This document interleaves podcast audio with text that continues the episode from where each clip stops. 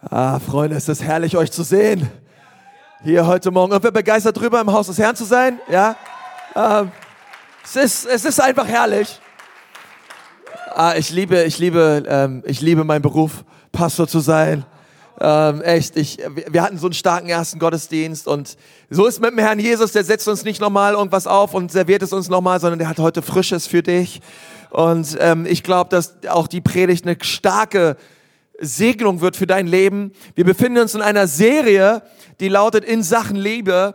Und um Valentinstag herum formiert sich diese Serie immer, wo wir sagen, hey, wir wollen über Beziehungen reden, über Liebe reden. Und ich möchte heute eine sehr grund, grundlegende Predigt halten über Liebe.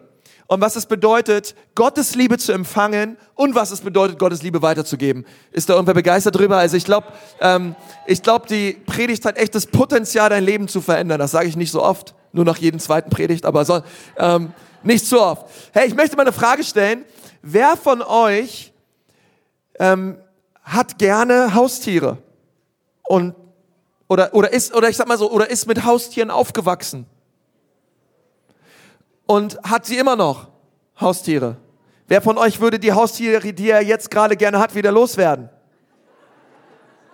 Come on. Alle Familienväter heben die Hände und denken sich, ey, kein Bock mehr. Ähm, und ich sag, ich bin auch aufgewachsen bei uns zu Hause. Ich meine, vier Kinder und irgendwann kam irgendwann mal auf die Idee, wir hätten gern Haustier. Und dann hat mein, haben meine Eltern gesagt, ja nur, ähm, wenn ihr folgende Pflichten erledigt. Und dann kam ein ganzer Katalog an Regeln und an Verpflichtungen. Und die mussten wir alle unterschreiben. und uns verpflichten. Und das ging dann irgendwie geführte drei Wochen gut. Danach musste mein Vater früh aufstehen, ist mit dem Hund Gassi gegangen und Mutter hat, Mittwoch, hat, hat mittags mit dem Hund ist ausgegangen und, ähm, und so lief das dann irgendwie. Aber ich finde es immer wieder so faszinierend, was man bereit ist, so für Tiere zu tun, oder? Ähm, unser Tier, unser Tier, also wir hatten Kaninchen, wir hatten Hamster, Meerschweinchen, die sind mal alle irgendwie gestorben, meistens, meistens Silvester und dann haben wir sie im Garten begraben. Ähm, und dann, äh, und dann hatten wir noch einen Hund, einen Cocker Spaniel, der hieß Bonnie. Schwarz, schwarz-weiß weiß gefleckt und so ganz süßer Hund. Ähm, aber 16 Jahre lang hatten wir Bonnie.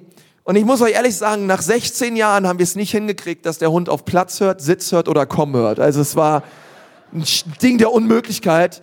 Der Hund hat getan, was er wollte. War süß und ohne Frage auch irgendwie liebenswürdig. Im Gegensatz zu Katzen sind Tiere, Hunde ja liebenswürdig.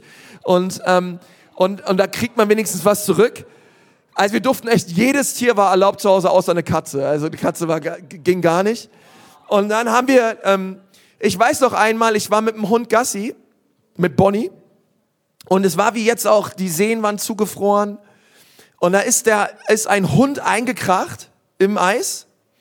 Und Herrchen war völlig aufgewühlt und wollte natürlich seinen Hund retten.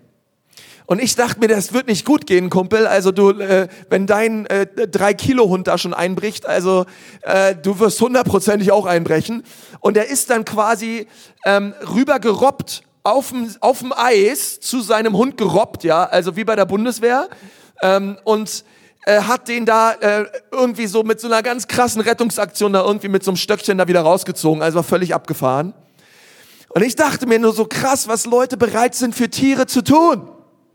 Da liest man ja immer wieder so, ne, was, was Leute tun. Also die würden ja bis ins Äußerste gehen, um Tiere zu retten und so weiter. Und ich denke mir mal, Leute, die bereit sind, ihr Leben für ein Tier zu lassen, sind völlig verrückt. Das ist für mich der, der Inbegriff von verrückt sein. Oh, ist das gefies jetzt heute Morgen, oder? Ich sage, Konzi, muss ein Herz für Tiere haben. Habe ich auch ohne Frage, okay? Ähm, aber ähm, ich, ich denke immer so, und wir reden ja über die Liebe Gottes, dass um, um, um, um uns ein bisschen diese bedingungslose, irrationale Liebe Gottes vor Augen zu führen, ist es ungefähr für mich so wie ein Mensch, der Tiere liebt. Und bereit war er, das, sein Äußerstes zu geben, damit dieses Tier errettet wird. Das ist auch nur ansatzweise ein Vergleich dessen, was Gottes Liebe für uns Menschen bedeutet. Denn wir alle, wir lernen es nie, Platz zu machen, Sitz zu machen und komm zu machen. Gott sagt komm und wir gehen weg. Gott sagt Platz und wir laufen weiter. Wir machen alle, was wir wollen. Aber dieser Gott war so verrückt und ist bis ins Äußerste gegangen, hat sein Leben gelassen für uns Menschen, die wir uns oft verhalten wie Tiere und hat seine Liebe gezeigt, oder? Das ist für mich krass. Das ist für mich völlig abgefahren, wie ein Gott uns so lieben kann. Und weil ich möchte dir das gleich sagen, es gibt niemanden auf dieser Erde, der dich so sehr liebt wie Gott. Gott liebt dich mehr als deine Frau, mehr als dein Ehemann, mehr als deine Eltern. Gott liebt dich so sehr. Und du kannst diese Liebe Gottes erleben. Und das ist auch gleich so mein erster Punkt. Ähm, Gottes, Gottes Liebe dürfen wir Menschen erleben hier auf dieser Erde. Er liebt dich so sehr. Ich wünschte, ich könnte es dir so richtig sagen und, und, und dir so richtig persönlich sagen, noch einmal mehr, hey, Gott liebt dich. Und er war bereit, bis ins Äußerste für dich zu gehen. Wir lesen das in Johannes 3, Vers 16, in Andenken an Billy Graham, sein Lieblingsvers. Denn Gott hat die ganze Welt so sehr geliebt, dass er seinen einzigen Sohn hingab, damit jeder, der an ihn glaubt, nicht verloren geht, sondern das ewige Leben hat. So sehr hat Gott geliebt, ey dass er bereit war zu geben. Dass er bereit war, etwas für uns zu tun, okay? Und das ist so cool, weil Gott ist der Ursprung der Liebe.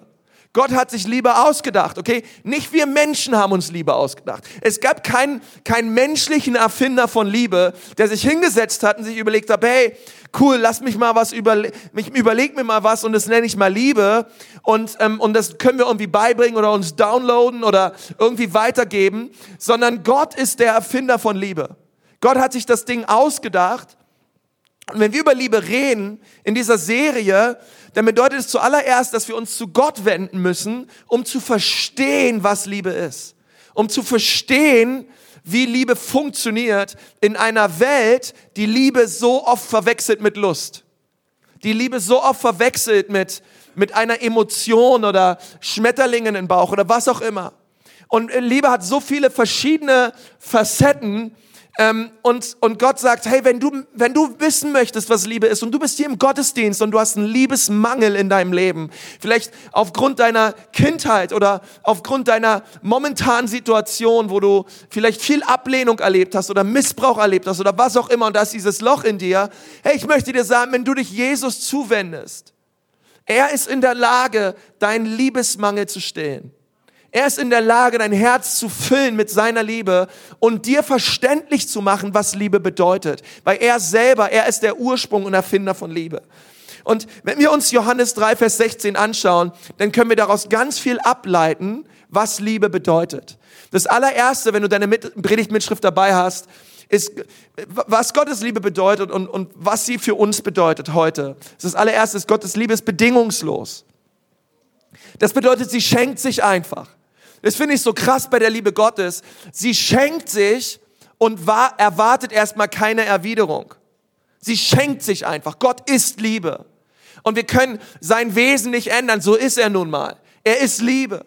Okay, wenn du die Bibel liest und du denkst, die Bibel ist ein riesen Regelkatalog, wo Gott mir sagen möchte, wie ich mich zu verhalten habe und das darf ich tun, das darf ich nicht tun und besser behalte ich mich so und so und das lasse ich lieber sein. Und es geht ständig nur darum, irgendwie Behavior Management anzuwenden und zu sagen, gut, das sind so die Regeln Gottes und die Gebote Gottes und wenn ich nicht danach lebe, dann komme ich halt in die Hölle und wenn ich das tue, was er sagt, dann komme ich halt in den Himmel. Dann möchte ich dir sagen, dass das absolut nicht wahr ist.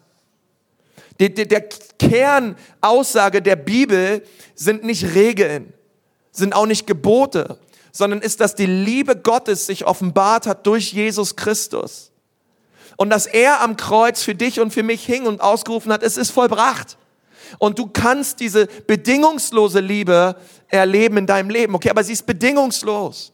Sie ist, sie ist völlig bereit, sie versagt niemals und sie ist in der Lage, deinen Liebesmangel auszufüllen. Das zweite ist, die Liebe Gottes ist aufopferungsvoll.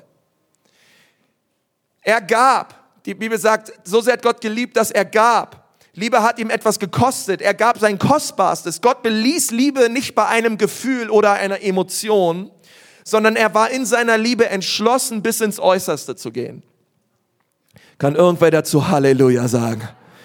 Okay, seine Liebe kostete ihm etwas. Das nächste ist, Gottes Liebe ist zum Anfassen. Was ich damit meine, ist, es ist nicht einfach nur eine Aura. Es ist nicht einfach nur ein Gedanke. Es ist nicht einfach nur eine Theologie oder ein Dogma, sondern seine Liebe manifestiert sich durch die eine Person, Jesus Christus, die, wie wir gesungen haben, auf diese Erde kam. Liebe Gottes in, zum Anfassen, in Haut, in Fleisch, in Jesus war hier und ähm, er ist durch die gleichen Dinge gegangen wie wir auch. Und diese Liebe Gottes wurde sichtbar in ihm. Wir kennen die Liebe, die Gott für uns Menschen hat, indem wir auf Jesus schauen. Das nächste ist, Gottes Liebe ist erfahrbar. Du kannst sie erfahren, du kannst sie empfangen, du kannst sie aufnehmen in dein Leben. Gottes Liebe kannst du haben. Du kannst sie haben. Du kannst sie erleben. Vielleicht sitzt du hier und sagst, ja, aber ich weiß, ich bin nicht wirklich liebenswert.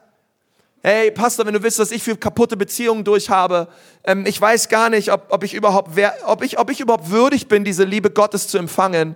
Und ich möchte dir sagen, du bist absolut würdig, diese Liebe Gottes zu empfangen. Warum? Weil Jesus, Jesus hat dich würdig gemacht. Er, er ist in der Lage, den Hard Reset Button zu drücken.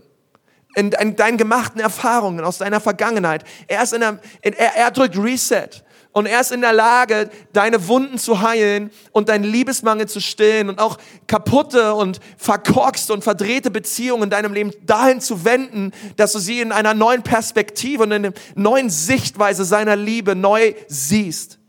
Er ist in der Lage, dich zu verändern. Und du kannst diese Liebe erfahren. Und das nächste ist die Liebe Gottes, sie ist zugänglich. Sie ist zugänglich. Diese Liebe ist nicht nur für wenige Auserwählte oder besonders fromme, heilige Menschen. Sie ist nicht reserviert für die Perfekten oder für die Leute mit einem bestimmten Hintergrund oder angesehene, reiche Menschen, sondern jeder, der glaubt, sagt Johannes, jeder, der glaubt, ist in der Lage, die Liebe Gottes zu empfangen. Und Gott lädt uns ein, zu ihm zu kommen und seine Liebe zu erfangen. Also du darfst Zugang haben zur Liebe Gottes. Das Passwort, um Zugang zu erhalten, lautet Jesus. Der Benutzername lautet auch Jesus. Also wenn du bei Jesus bist, machst du alles richtig. Er ist der Ausdruck der Liebe Gottes. Es zeigt und offenbart sich in Christus und für das, was er für uns getan hat. Und wir lesen es weiter. Johannes sagt, hey, wenn ihr jetzt nun diese Liebe empfangen habt, dann müsst ihr wissen, dass Gott euch zuerst geliebt hat. Also Gott hat dich zuerst geliebt. Nicht, nicht du hast ihn zuerst geliebt, er hat dich zuerst geliebt. Er hat dich zuerst angenommen. Und, er, und, und Johannes sagt, und weil wir das erkannt haben, dass Gott uns zuerst geliebt hat, sind wir jetzt auch in der Lage, andere Menschen zu lieben. Weil du bist so erfüllt worden, du bist so berührt worden von dieser Liebe Gottes, dass du jetzt auch in der Lage bist, mit dieser Liebe Gottes zu anderen Menschen zu gehen. Und das finde ich erstaunlich, dass Gott uns zuerst geliebt hat. Was ist das Geheimnis von Liebe? Was ist das Geheimnis von zwischenmenschlicher Liebe? Oder wie, wie, wie, was ist das Geheimnis, um meinen Partner zu lieben? Aber auch zwischenmenschlich. Wie kann ich meine Schwester lieben? Wie kann ich Liebe neu hineinbringen in, in die Beziehungen meines Lebens? Was ist das Geheimnis? Und ich möchte sagen, das Geheimnis der Liebe ist, dass du dich zuerst von Gott lieben lässt. Dich zuerst von Gott lieben lässt. Johannes sagt, er hat uns zuerst geliebt, deswegen können wir andere lieben. Und das befähigt dich überhaupt erst zu schenken und dich zu geben für andere Menschen. Das bedeutet, ähm, ein erster Schritt, um Menschen zu lieben, geht also nicht Richtung Mensch, sondern der erste Schritt geht Richtung Gott. Wenn ich mit Leuten nicht klarkomme, und ich glaube, es gibt Leute da draußen, die sind echt crazy. Crazy, okay? Jeder hat in seiner Familie den einen Onkel, den einen Agro-Onkel und die eine nervige Tante und ähm, wir, alle, wir alle kennen die Leute, die wirklich in, unsere, in unserer Sicht ein Ding an der Knatter haben und irgendwie schwierig sind und du denkst, ah, oh, Herr Jesus, das Leben war so schön, der Morgen war so schön.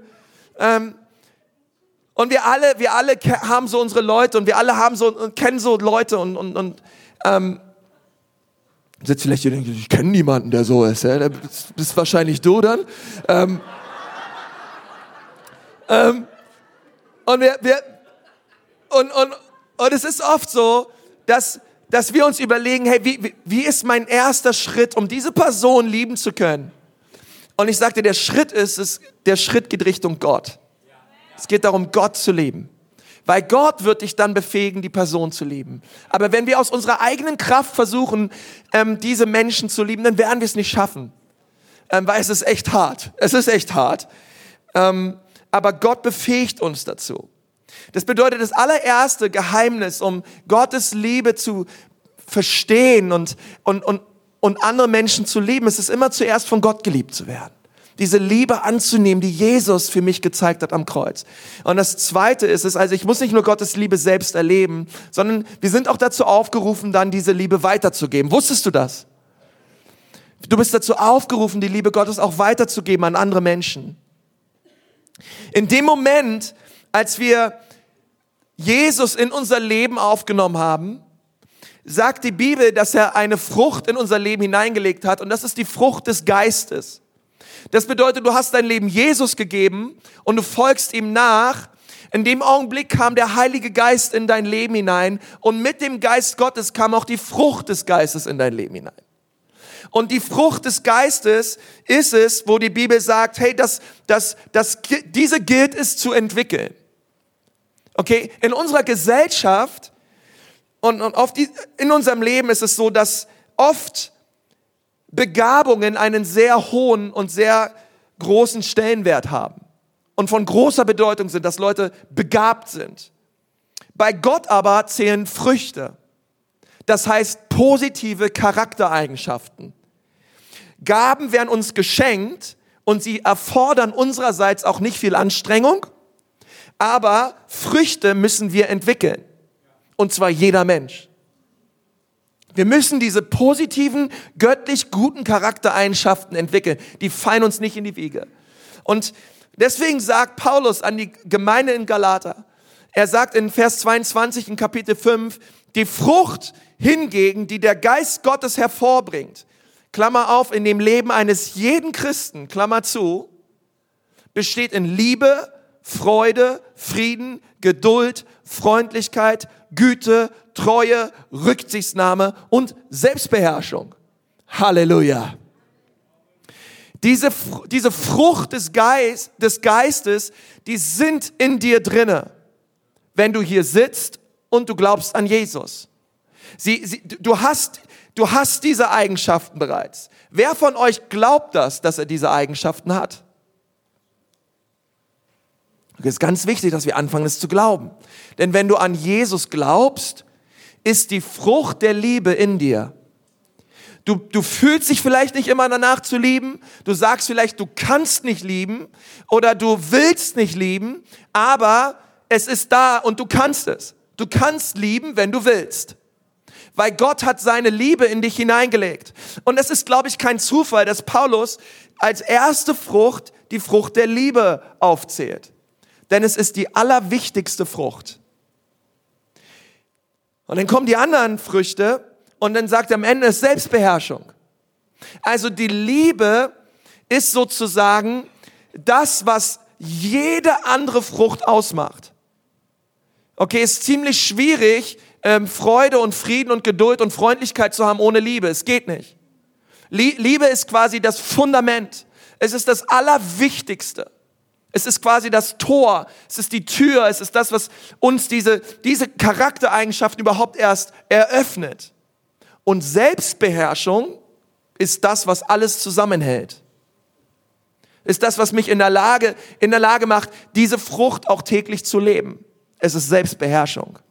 Aber Gott möchte in seinem Wort, er, er zeigt es uns hier, dass wir von diesen Eigenschaften Gebrauch machen und er weiß, dass wir seine Hilfe dafür brauchen. Gott will dir dabei helfen. Und um das zu tun und um von diesen Eigenschaften Gebrauch zu machen, wird Gott uns in irgendeiner Form im Alltag Herausforderung und Druck erleben lassen. Herausforderungen und Druck im Alltag sind Gottes Weg, um die Frucht des Geistes in unserem Leben zu entwickeln. Wer von euch erlebt Druck und Herausforderung? Preis den Herrn dafür. Sag Gott, danke. Du bist gerade dabei, die Frucht des Geistes in meinem Leben zu entwickeln. Und ich, come on, Herr, komm, lass mich mehr davon erleben, okay? Ich bin, ich bin dabei, ein reifer Christ zu werden. Ich bin dabei, dass die Frucht des Geistes in mir immer mehr Gestalt nimmt. nimmt. Und in dieser Serie wollen wir deswegen über, über Liebe reden. Die, Lieb, die Liebe, die Frucht der Liebe. Und ich will dir anhand der Bibel zeigen, dass die Frucht der Liebe die wichtigste Eigenschaft ist, die wir einüben sollten. Deswegen ist es nicht wichtig, dass ich ein toller Pastor bin und schön predigen kann. Es ist auch nicht wichtig, dass du eine tolle Stimme hast. Es ist auch nicht wichtig, was du businessmäßig drauf hast äh, in deinem Unternehmen. Es ist auch nicht wichtig, was du alles Tolles kannst. Es ist gar nicht so wichtig. Ähm, worauf es ankommt, ist, dass wir Menschen lieben und anderen Menschen das Gefühl geben, dass wir ihr Leben bereichern. Es geht nicht so sehr darum, was du auf dem Kasten hast sondern es geht darum, inwiefern du in der Lage bist, andere Menschen zu lieben. Und Gott ist Liebe und, und er behandelt uns sehr, sehr gut, oder? Behandelt Gott dich gut? Und er ist Liebe. Er behandelt uns sehr gut. Und Liebe, Liebe zeigt sich deswegen in unserem Umgang mit anderen. Wie behandelst du andere Menschen? Wie behandelst du insbesondere Menschen, die sich nicht so benehmen, wie du es gerne hättest? Wie behandelst du Menschen, die du nicht beeindrucken willst? Wie behandelst du Menschen, die du als wichtig ansiehst, im Gegensatz zu Menschen, die du als unwichtig ansiehst? Okay, das sind so wichtige Fragen. Und die Bibel möchte uns helfen, diese Fragen zu beantworten. Wir lesen eine, eine, eine wichtige Stelle dazu in 1. Korinther 12, Vers 31. Paulus sagt hier über die Geistesgaben etwas Wichtiges und er sagt, strebt aber nach den größeren Gaben, ich will euch etwas zeigen, das all diese Gaben übertrifft. Und er führt ja in 1. Korinther 12 sehr, sehr viele Gaben an. Die Gaben der Prophetie, der Weissagung, der Heilung, der Wunderwerke, des Glaubens und ganz viele hammermäßige Gaben. Aber er, Paulus sagt, es gibt noch einen Weg über die Gaben des Geistes hinaus. Es gibt einen höheren Weg. Und er sagt, das ist die Liebe. Das ist die Liebe. Und er fügt dieses ganze Kapitel 1. Korinther 13 hinein, um der ganzen Gemeinde zu zeigen, es gibt das, was die Gaben zusammenhält. Das, das, was das Zentrum sein sollte, ist die Liebe. Die Liebe ist das, was alles zusammenhält. Und dieser, dieser vortreffliche Weg sollte die oberste Priorität sein in unserem Leben.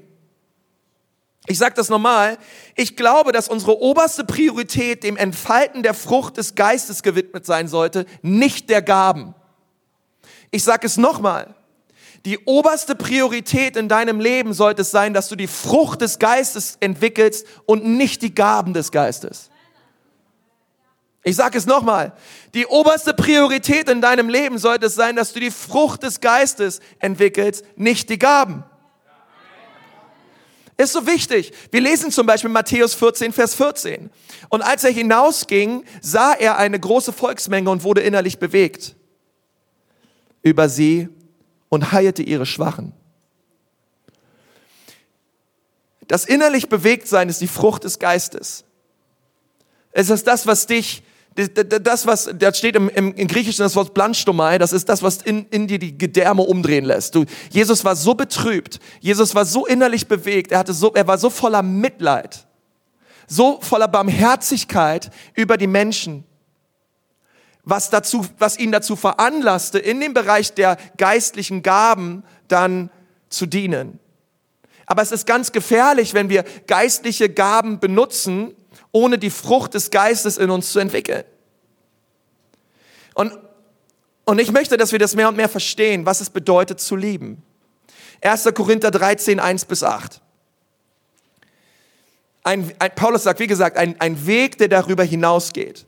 Wenn ich in den Sprachen der Welt und in den Engelzungen reden konnte, und ich sage euch Leute, ich bin von ganzem Herzen Pfingstler und ich liebe es, in, in, in, in Zungen zu beten, ohne Frage. Aber wenn ich keine Liebe hätte, wäre mein Reden nur sinnloser Lärm, wie ein dröhnender Gong oder eine klingende Schelle. Wenn ich die Gaben der Prophetie hätte und wüsste alle Geheimnisse und hätte jede Erkenntnis, und wenn ich einen Glauben hätte, der Berge versetzen könnte, aber keine Liebe hätte, so wäre ich nichts. Wenn ich alles, was ich besitze, den Armen geben und sogar meinen Körper aufopfern würde, damit ich geehrt würde, aber keine Liebe hätte, wäre alles wertlos. Finde ich sehr interessant, dass die Bibel nicht nur über unsere Taten redet, sondern auch über die Motivation dahinter.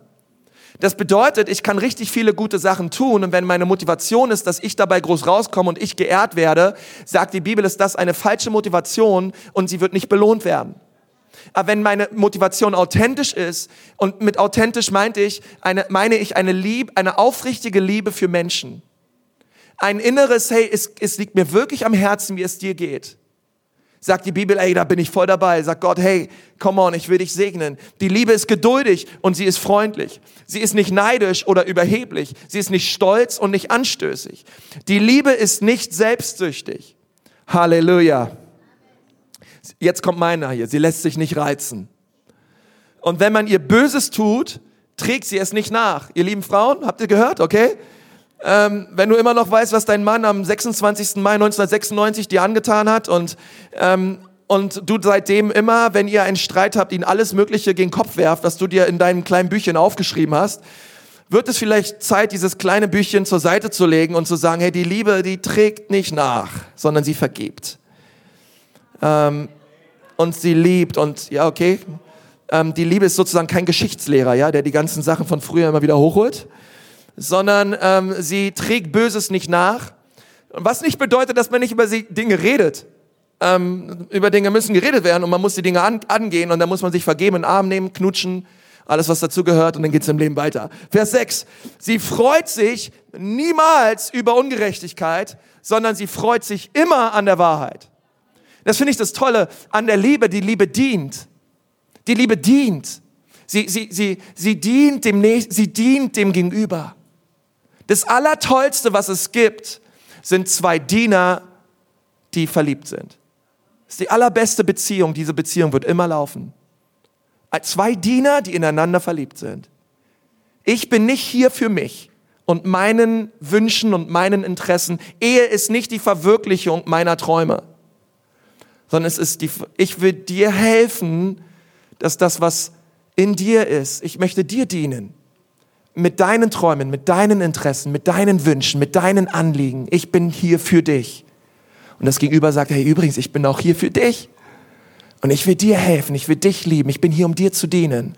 Zwei Diener, die miteinander verheiratet sind, wirst du niemals auseinanderkriegen. Niemals. Ist unmöglich. Weil sie leben Vers 7, die Liebe erträgt alles, sie ist immer bereit, das Beste von jedem zu glauben. Das finde ich so cool. sie befürchten nicht das Schlimmste, sondern sie glauben das Beste. Das bedeutet, ey, selbst wenn dein Typ immer wieder zu spät kommt, denkst du nicht, ey, dieser Vollpfosten, der kommt immer zu spät, der war schon immer so, sein Vater war so, sein Opa war so. Wann wird der in seinem ganzen Leben jemals klarkommen mit der Zeit? Sondern denkst, ach komm, er, er, er gibt doch sein Bestes und ach, der ist so süß, ey, ach, wie der immer zu spät kommt, ey. Das finde ich total süß, ey.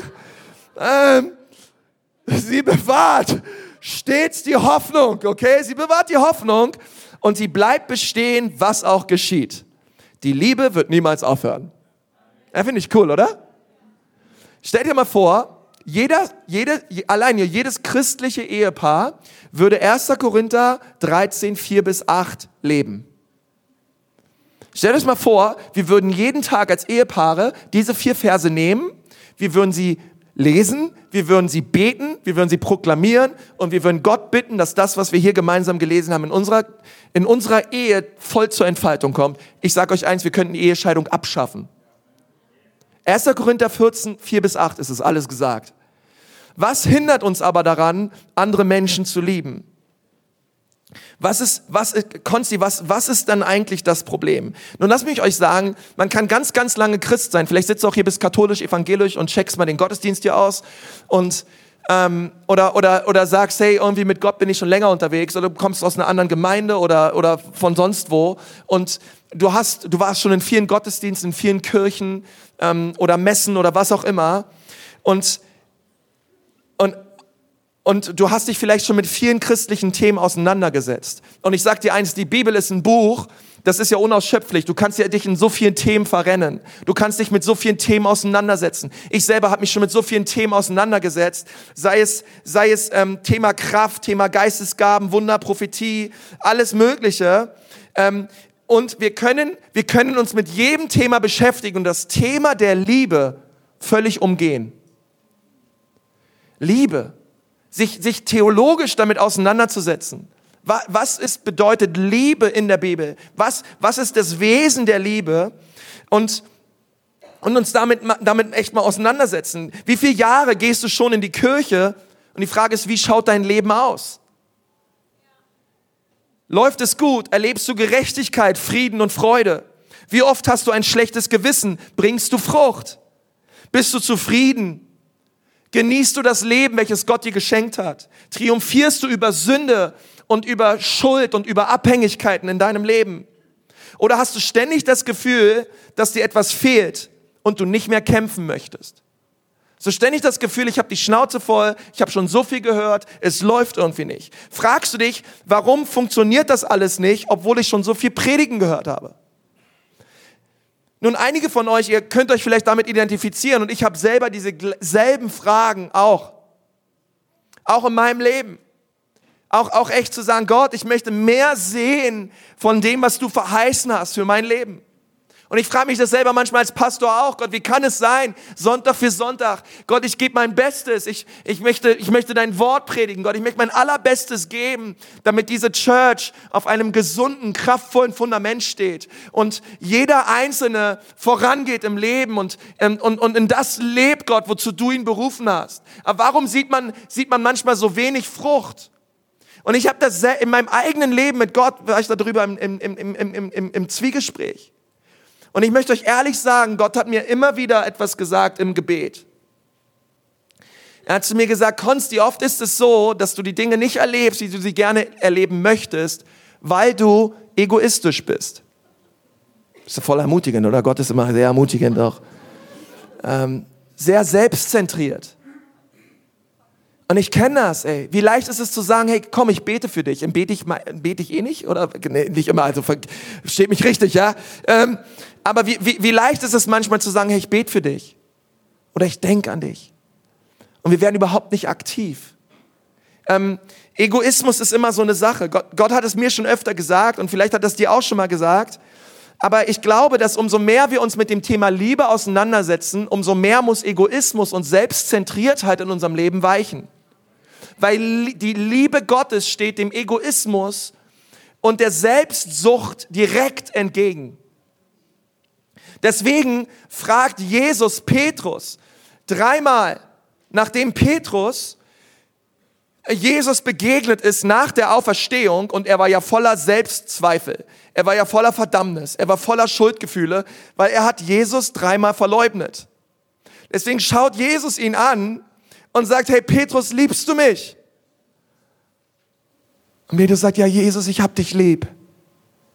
Ja, dann weide meine Lämmer fragt ihn wieder, hey Petrus, hast du mich lieb?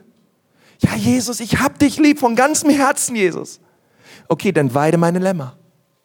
Und dann schaut ihn ein drittes Mal an und sagt ihn, hey, Petrus, hast du mich lieb? Und dann, und dann merken wir schon, dass Petrus ins Zweifeln kam. Ich überlegt habe, okay, warum fragt er mich das jetzt dreimal? Und dann sagt er, Jesus, du weißt doch alles. Du kennst mich doch, du kennst doch mein Herz, du kannst doch direkt in mich hineinschauen. Du weißt doch, dass ich dich lieb habe. Und er sagt Jesus, okay, dann hüte meine Schafe. Und ich finde es so krass, dass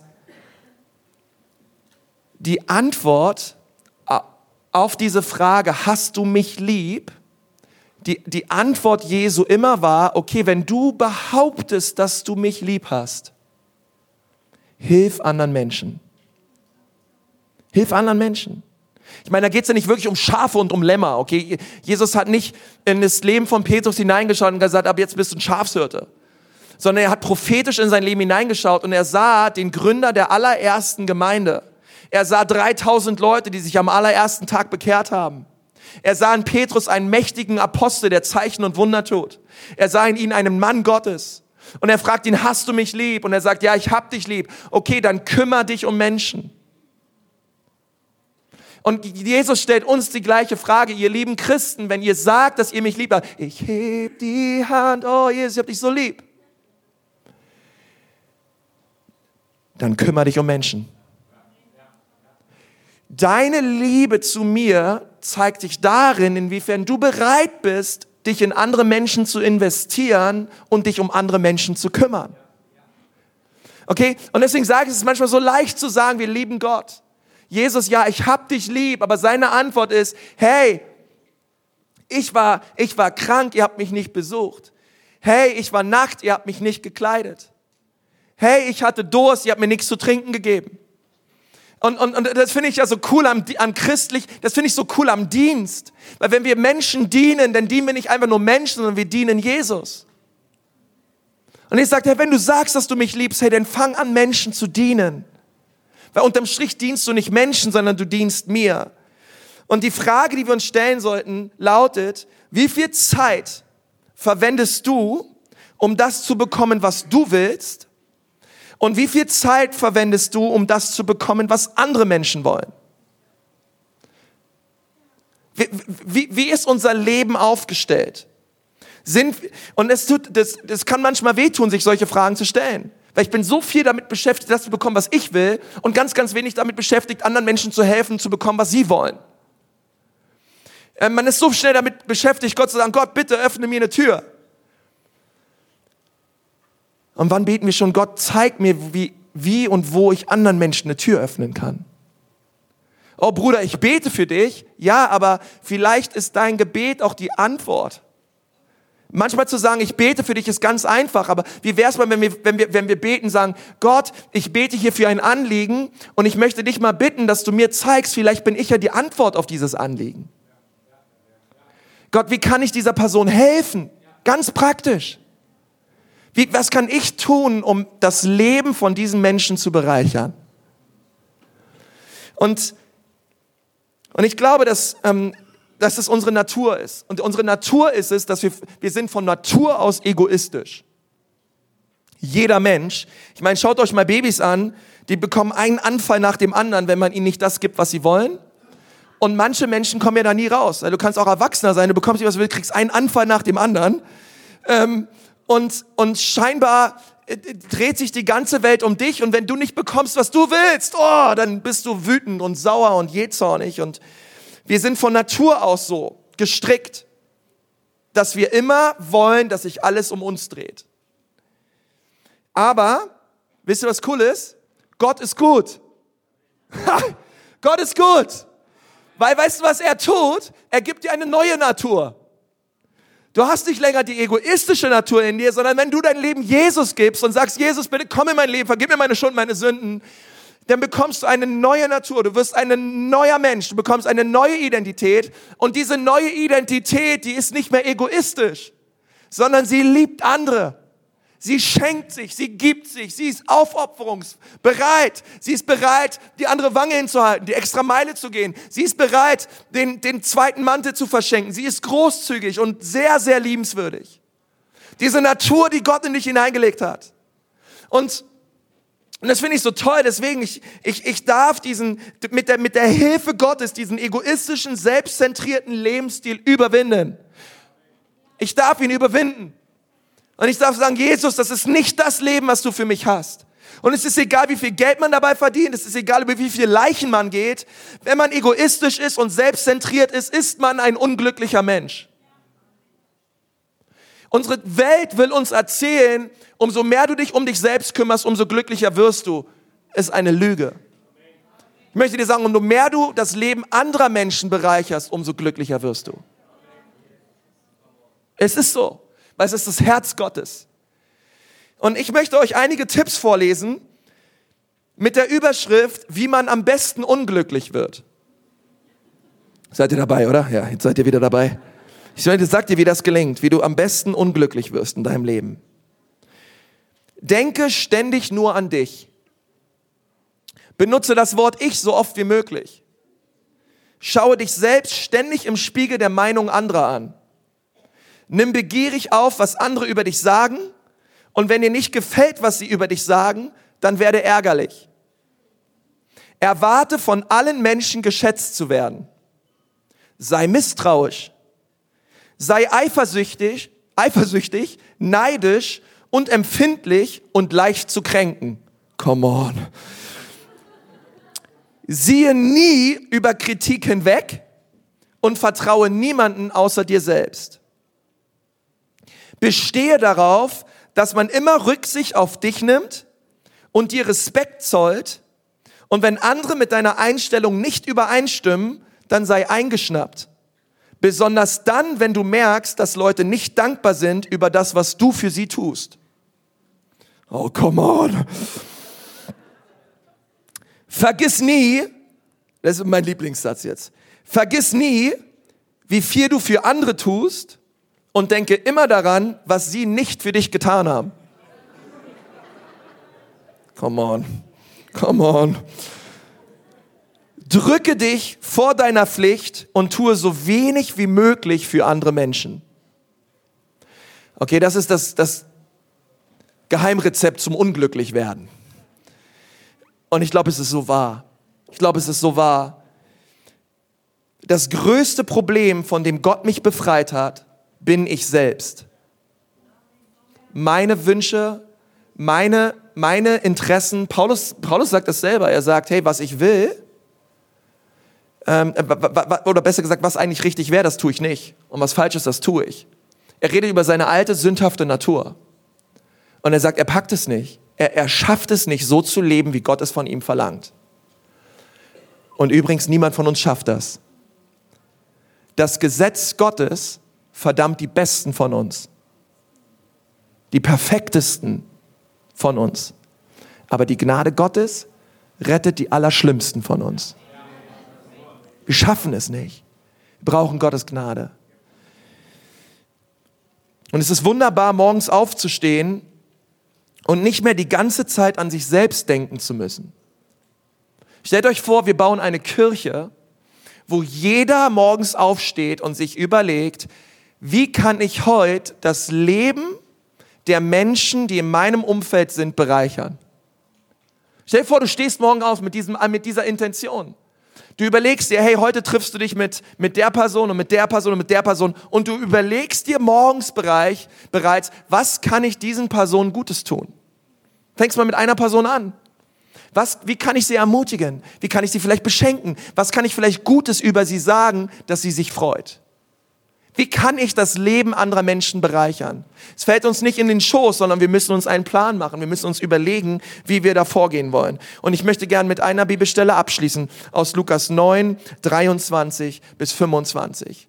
Wenn einer von euch mit mir gehen möchte oder mir nachfolgen will, so muss er sich selbst verleugnen, jeden Tag aufs Neue sein Kreuz auf sich nehmen und mir nachfolgen.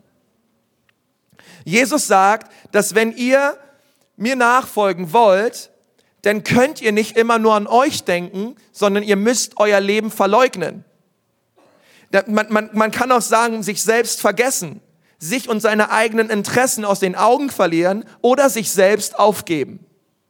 Jesus sagt, dass wenn ihr das tun wollt und ihr behauptet, mir nachzufolgen, dann müsst ihr es lernen, ähm, weniger an euch zu de denken und an eure Interessen sondern jeden Tag sollen wir sein Kreuz auf uns nehmen. Okay, und das Kreuz, was wir auf uns nehmen, ist nicht Krankheit. Es sind nicht Nöte. Es sind nicht schwierige Umstände oder so, sondern dafür ist ja Jesus am Kreuz für uns gestorben, damit wir inmitten dieser Umstände standhaft sein dürfen in Christus. Okay, wenn du eine gewisse Krankheit hast, sag nicht, na ja, das ist ja eben das, was Gott mir auferlegt hat. Gott legt keine Krankheit auf. Das ist auch nicht das Kreuz, was er dir auferlegt, sondern er ist ja am Kreuz für deine Krankheit gestorben.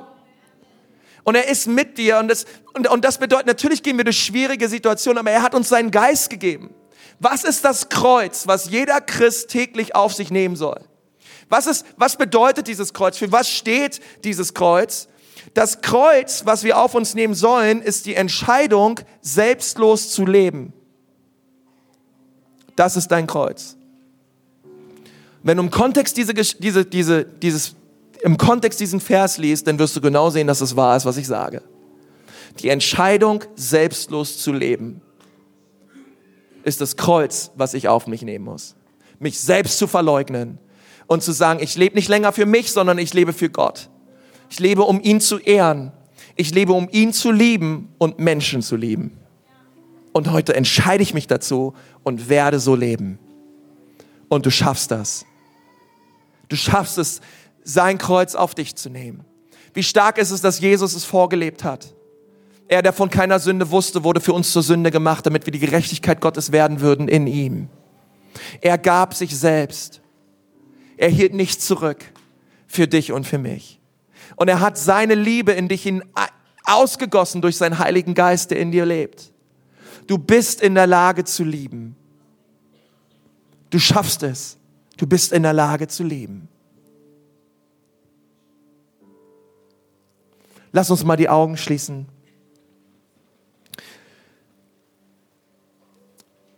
Und Gott danken für seine Liebe. Wie kann ich siegreich leben? Ich kann nur siegreich leben, indem ich mich von Gott lieben lasse und seine Liebe anderen Menschen weitergebe. Die Frucht der Liebe, die gilt es zu entwickeln. Herr Jesus, ich danke dir von ganzem Herzen für deine Liebe. Ich danke dir für jeden Menschen, der meine Stimme hört. Und Herr, mein, mein Herz, mein Herzensanliegen ist es, dass jeder sieht, wie sehr du ihn liebst. Du liebst uns unendlich stark. Ich bete, dass jeder Mensch das hier erlebt, wie sehr du ihn liebst, Herr. Du siehst dort, wo Menschen Mangel haben und Hunger haben und verzweifelt sind und gekränkt sind und Schreckliches durchgemacht haben, Herr. Du siehst, wo Leute eine verdrehte Definition von Liebe haben und der Teufel ihnen Liebe vormalt, die überhaupt keine Liebe ist. Herr, hilf uns, dass wir zurückkommen zu der Wahrheit deines Wortes. Und neu bekennen und neu ausrufen, das ist Liebe.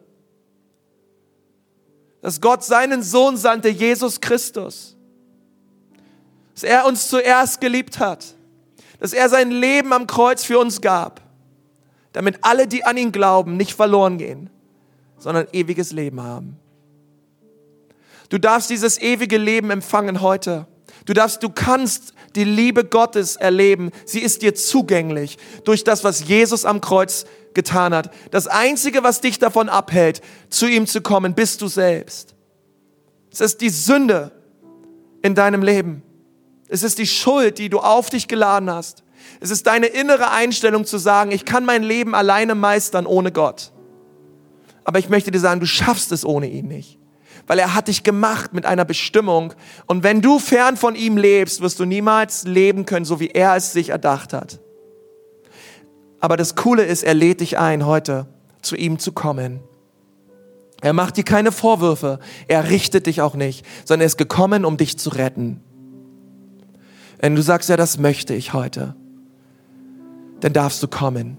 Du brauchst nicht aufstehen dafür oder hier nach vorne kommen, sondern ich möchte gern ein Gebet beten es ist ein Gebet der Lebensübergabe. Und wenn du sagst, ja, Pastor, bitte schließ mich in dieses Gebet mit ein. Ich möchte mich abwenden von meiner Schuld und ich möchte mich Gott zuwenden. Wenn du hier bist und du bist dir nicht sicher, ob du an Jesus glaubst, oder du bist hier und du weißt auch nicht sicher, dass wenn du stirbst, wie dein Leben weitergeht, dann wartet Jesus auf dich. Er streckt dir seine Hand entgegen und sagt, komm zu mir. Ich will dich retten. Ich will dich lieben. Ich will dich neu machen. Herr, wenn du Jesus möchtest und ihn einladen möchtest in deinem Leben, dich ihm zuwenden möchtest an diesem Morgen, dann ist es dein Zeitpunkt. Ähm, und ich möchte gerne für dich beten. Und, und wenn du sagst, ja, Pastor, bitte schließ mich in dieses Gebet mit ein, dieses Gebet der Lebensübergabe. Denn gerade dort, wo du sitzt, heb doch mal deine Hand und sag, hier bin ich. Jesus, rette mich. Wer ist alles da heute Morgen? Heb deine Hand ruhig mutig hoch. Jesus ist hier, um dich zu retten. Dankeschön für deine Hand. Danke, danke, danke, danke. Dankeschön, deine Hand sehe ich auch. Es sind noch mehr Menschen da, die sagen, Jesus, rette mich an diesem Morgen. Ich brauche dich. Bitte mach mich neu. Halleluja. Halleluja. Komm, lass uns gemeinsam beten, Herr Jesus, bitte nimm mein Leben. Jesus, bitte mach mich neu. Jesus, bitte vergib mir meine Schuld und vergib mir, dass ich mein Leben lang ohne dich gelebt habe. Heute komme ich zu dir. Ich empfange deine Vergebung und ich empfange deine Liebe. Danke, dass du mich neu machst. Danke, dass ich in Ewigkeit bei dir sein werde. Ich glaube, dass du für mich gestorben bist. Ich glaube, dass du nach drei Tagen wieder auferstanden bist. Und ich glaube, dass du wiederkommen wirst. In Jesu Namen bete ich. Amen.